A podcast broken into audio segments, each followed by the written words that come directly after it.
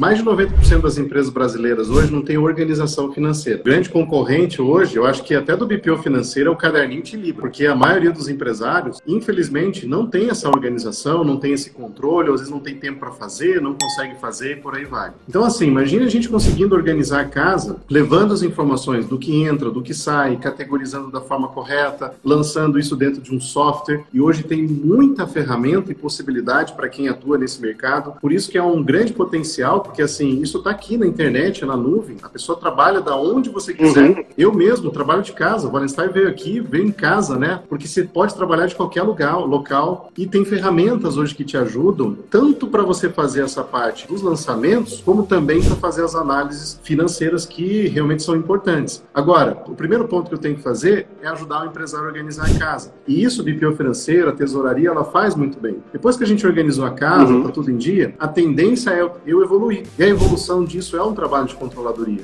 É interessante isso, Vanessa, porque assim, ó, eu converso com o aluno o tempo todo, a gente fala com muita gente. E tem muitos alunos que a gente conversa, o camarada ele já tem cinco clientes, ou ele tem oito clientes, ou ele tem dez clientes, mas ele não deu esse passo seguinte. Poxa, Leandro, mas meu cliente está indo embora, meu cliente de repente não está impactado com o trabalho. O que de fato você está entregando de valor para o teu cliente? Será que a dor dele é só o lançamento financeiro? Ou será que a dor dele é realmente entender o que aquela informação vai impactar no dia a dia da empresa dele, da forma com que você falou, né? Às vezes é vender mais, às vezes é cortar o custo, às vezes é precificar de uma forma mais coerente. Então, assim, a tendência é que, primeiro, eu faça essa organização. Segundo, que eu comece a trabalhar com uma projeção de fluxo de caixa, que eu comece a, a, a interpretar melhor essas informações. Terceiro ponto, que é isso que você falou, né? Planejamento, orçamentação, visão de futuro, que é isso que um bom financeiro dá. Eu sempre gosto de comparar o veículo, né? Parar de olhar pelo retrovisor, uhum. pequenininho, olhando para trás, e passar a olhar pela frente, né? Eu quero olhar qual é o meu horizonte, o que, que minha empresa pode acontecer até o final desse ano,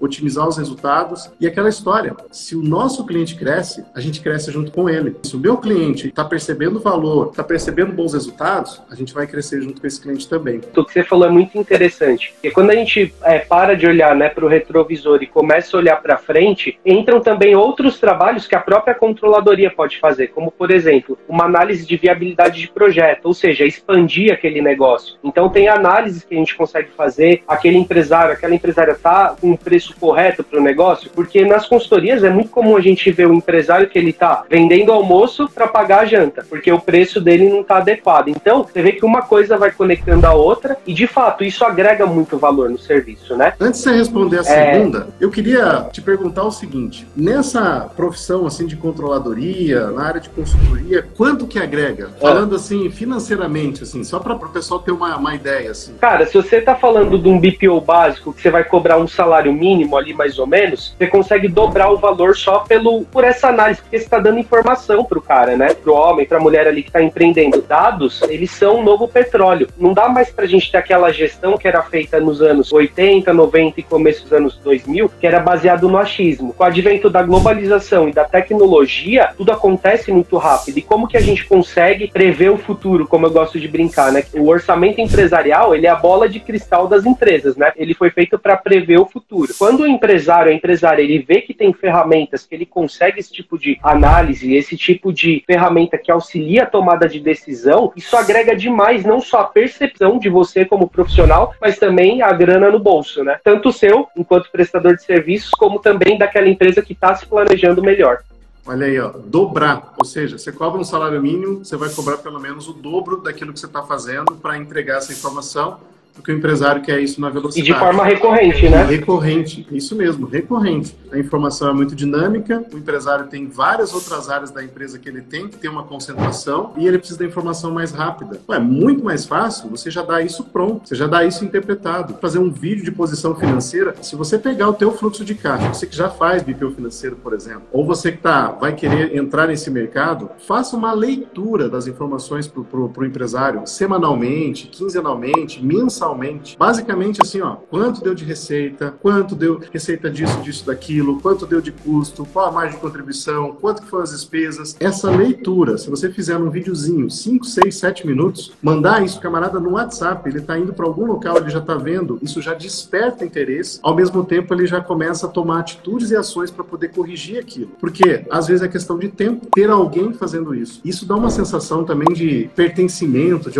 de zelo, de cuidado, que isso conecta muito com o serviço que você está fazendo também, né? Você encanta o cliente, né? Ele fala, poxa, essa empresa não é qualquer uma, não é um commodity ali que está fazendo o arroz com feijão e está parando por ali. Não, realmente tem uma importância no trabalho desse prestador de serviço para o meu negócio. Então ajuda demais. Até um exemplo que eu costumo dar, Leandro, as planilhas, que são ferramentas ah, é, mais baratas que a gente vende, as meninas do suporte elas pegam, muitas vezes elas fazem esse tipo de vídeo e desse tipo de vídeo sai o quê? Uma consultoria financeira, um acompanhamento. Por quê? Eu gerei valor para o cliente, ele percebeu e aí ele vai querer aquele acompanhamento, continuar com aquilo, né? Olha aí, ó. Você começa fazendo organização financeira, depois da organização financeira, você vai para o segundo ponto, que é começar a fazer uma projeção de fluxo de caixa. Aí aqui você encaixa um vídeo de leitura e nesse vídeo pode ser que surja assim algumas dúvidas e pontos. Ó, eu gostaria de conversar com você. Você tem uma hora para a gente conversar? Você tem duas horas para a gente conversar? Aí você vai agregar o outro ponto. Olha aqui, ó, quatro situações já que você vai agregando o teu trabalho. Eu disse ontem, né, que a gente tem que saber espremer a laranja. E, e é isso. Se a gente está agregando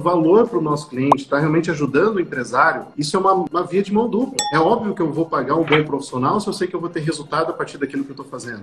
A gente tem que ter esse olhar justamente de qual é a dor, qual é o grande objetivo de quem está contratando um trabalho de terceirização do financeiro. Pode ser que seja somente operacional, ok, mas pode ser que seja realmente essa necessidade de ter clareza de como está o cenário da empresa dele. E assim terminamos mais um episódio do BPOcast.